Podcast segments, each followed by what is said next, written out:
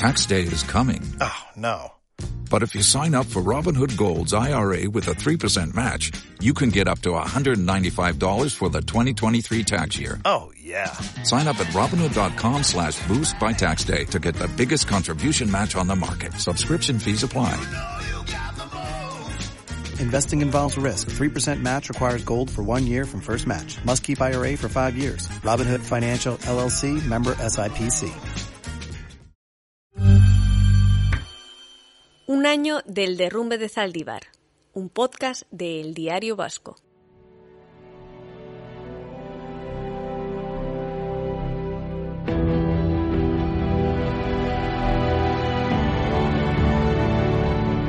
cada vez que paso se me pone la piel de gallina. O sea, es que es impresionante lo que hay. Lo que hay. Muchas veces igual, si paso con Amá, pues Amá aparta la mirada, pues no quieres ver. Nadie se merece estar enterrado entre basura. No, no es un sitio bonito. No es que haya muerto en un monte escalando en el Everest y que está en donde a él le gusta. No, es que estaba entre basura. Es un año que yo, como siempre digo, quitaría del calendario y para olvidar. Este 6 de febrero se cumple el primer aniversario del derrumbe del vertedero de Zaldívar, un desprendimiento que sepultó la vida de dos trabajadores, Alberto Sololuce, de 62 años y natural de Eibar, que fue hallado sin vida casi siete meses después, y Joaquín Beltrán, vecino de Zaya, de 51 años, y cuyo cuerpo aún no ha sido localizado.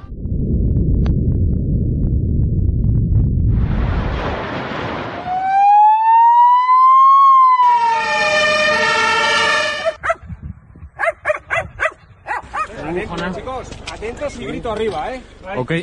Naya Sololuce, hija de Alberto, regresa a las inmediaciones de la escombrera y recuerda, no sin dolor, cómo fueron aquellos primeros instantes. Pues ese 6 de febrero era un jueves, yo me acuerdo perfectamente, estaba trabajando. De repente me llegaron unos mensajes al WhatsApp de las amigas, pues típico comentando, joder, se ha caído un monte en, Hermoa y ha caído la autopista.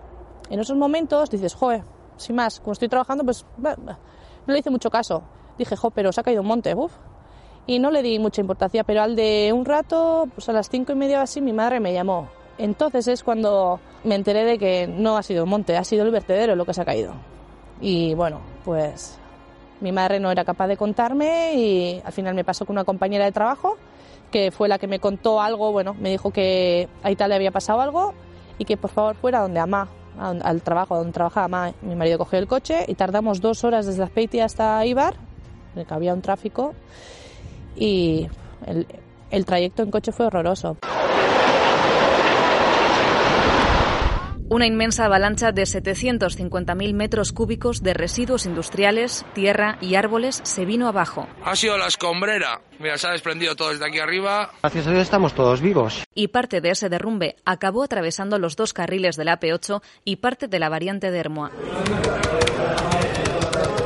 La alerta saltó en las redacciones de todos los medios de comunicación vascos. Los periodistas David Olavarri y Alexis Algaba se desplazaron hasta las inmediaciones del vertedero. Eran toneladas de, de residuos, de, barro, de, de, plástico, de hierros, había también bloques de hormigón, había un olor insoportable, vamos, era una cosa pues bastante, y encima ya era bastante de noche, entonces todo eso se, o sea, quiero decir que había como una situación como bastante, bastante caótica, ¿no? En ese momento no había empezado a llover y con el calor y todo, al momento que estabas empezabas a notar como la tierra en la boca, ¿no? Era una, una sensación rara y te daba sensación de que la tierra se había movido mucho, el desprendimiento era grave, que había algo detrás que no sé si para ocultar, pero que los medios ya nos desalojaron y era, era casi imposible acceder a, a ese búnker.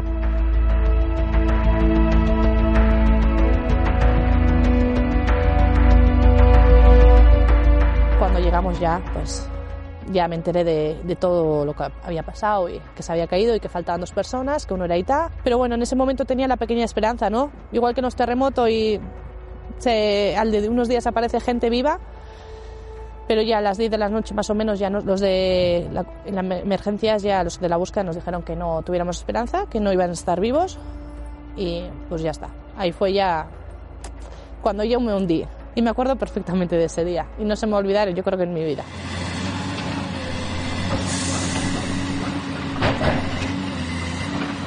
Sobre las 11 de la noche, siete horas después de que se hubiera desplegado un equipo de rescate compuesto por 60 personas, se detuvo la búsqueda.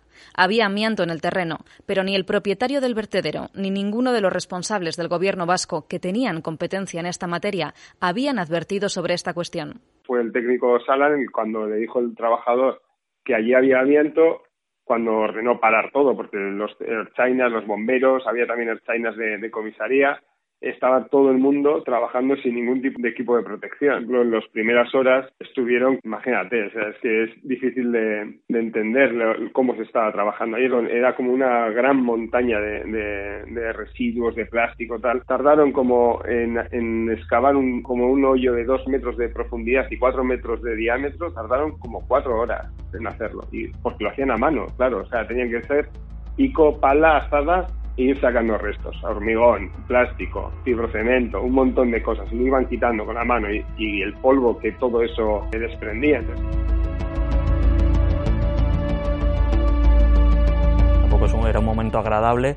Queremos preguntar un poco si alguno de ellos estaba cerca de, Joaquín en el momento que sucedió. Y en efecto, una de las conversaciones en las que estábamos nosotros al lado estaba el, el sobrino que estaba en esos momentos trabajando con él y comentó que, que de no haber sido por, por su tío, que también podría haber sido uno de los afectados, porque él llevaba uno de los, de los camiones que estaban en la instalación y entonces le llamó al móvil directamente diciendo que la tierra estaba empezando a mover y que saliera corriendo de allí. El sobrino tuvo suerte, pero Joaquín no. Chisco, el hermano de Joaquín, y él estaba en el, en el vertedero con, pues, trabajando. Él estaba con, con Rodolfo, que era otro de los, de los trabajadores, que era como la mano derecha de Joaquín, y, ellos directamente pues, se fueron ladera abajo. El derrumbe les pilló dentro de unas máquinas. Que me acuerdo que Rodolfo, él me decía que era como si estuviese surfeando encima de, una ola de escombros. Y Chisco creo recordar que también pues que cayó como unos 100, 150 metros. Y lo que es alucinante es que eh, salieron ilesos de allí, ¿no?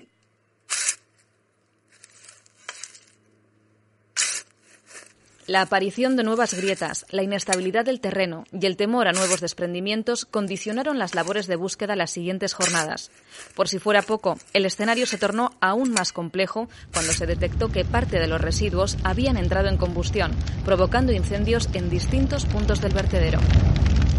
Preocupación y incertidumbre. Los niños están preocupados, saber qué, qué, les va a pasar, porque estamos nosotros también preocupados, no sabemos lo que pasa. Mi hijo entra a las seis y vuela quemado. Aquí no, le digo aquí no y me dice no en la calle. La nube de humo alarmó no solo a los equipos de rescate y a las familias, sino también a los 50.000 vecinos de Eibar, Hermo y Zaldívar. Desde el gobierno vasco alertaron de que el nivel de dioxinas en el aire era 50 veces superior al habitual y que era preferible que los caseríos del entorno no vendieran sus productos, que no se practicara deporte al aire libre y que no se ventilaran los hogares.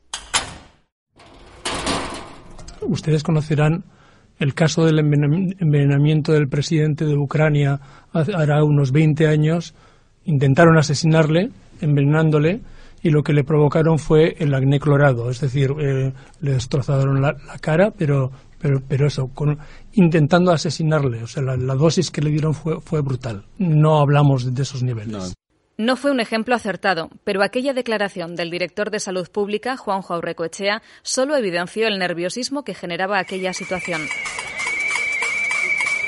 El historial de contradicciones, los mensajes tardíos y las medias verdades de aquellos diez días mientras los cuerpos de Alberto y Joaquín seguían sepultados dieron lugar a una gran manifestación en la que participaron alrededor de 5.000 personas y que culminó en el barrio de Ichaga, donde se encuentra la instalación de Verte Recycling. Joaquín y Alberto siguen sepultados bajo tierra y todavía no se han depurado las responsabilidades. Tienen que actuar eh, de algún modo las instituciones públicas. No puede ser la gestión eh, que han hecho esto es un, esto es un escándalo público. Es cierto que en todo momento he estado más pendiente de hacer que de decir. Vamos a hacer una revisión crítica para mejorar, pero hemos actuado siempre desde la buena fe. Siento mucho los errores que hemos podido cometer en este operativo al responder a una situación inédita y de la máxima complejidad. Comprendo la preocupación de la ciudadanía del entorno y especialmente de las familias de los dos trabajadores desaparecidos. Mientras continuaban los trabajos de rescate sin demasiado éxito, a finales de julio se ordena la detención de José Ignacio Barinaga, propietario del vertedero, y de otros dos altos cargos. Se les imputa un delito de homicidio imprudente. Se considera que los tres tuvieron capacidad para paralizar la actividad de la escombrera cuando aparecieron grietas y no lo hicieron, como reiteraron las hermanas de Joaquín Beltrán en varias ocasiones. Ellas insistían mucho en que eso consta también en el sumario judicial. Llevaba días diciendo que allí pasaba algo, que había unas grietas que no eran normales y que había que frenar un poco lo que era la entrada de residuos para intentar aclarar qué estaba pasando en el vertedero. Lo que más me impactó fue un poco la esa de, vamos, que estaban un poco descorazonadas, de que al final su hermano en este caso no aparecía, sabían que estaba ahí abajo y que sabían que eso se podría haber evitado. Estaban como una mezcla entre rabia, tristeza y, la, impotencia que alguien que se ha desaparecido un ser querido, pues todavía no, no puede pasar el duelo, ¿no? Seis meses y diez días después hallan los restos de un cuerpo y se confirma que se trata de Alberto Sololuce. Al principio pues se encontraron un hueso el día 16 y luego el día 17 encontraron un cuerpo y nos confirmaron el día 19 que ya era Aita, pues gracias a la prueba de ADN y todo eso. Necesitaba oír de alguien cómo había sido, o sea, si hubiera, si había muerto en el momento, al instante, si hubiera, había sufrido, claro, es lo que más angustia me daba que, que Aita hubiese sufrido en el momento. Y bueno, pues nos dijeron que fue en el acto y bueno, por una parte te tranquiliza de que no sufrió y pude ver las fotos y me quedé mucho mejor, más, más tranquila.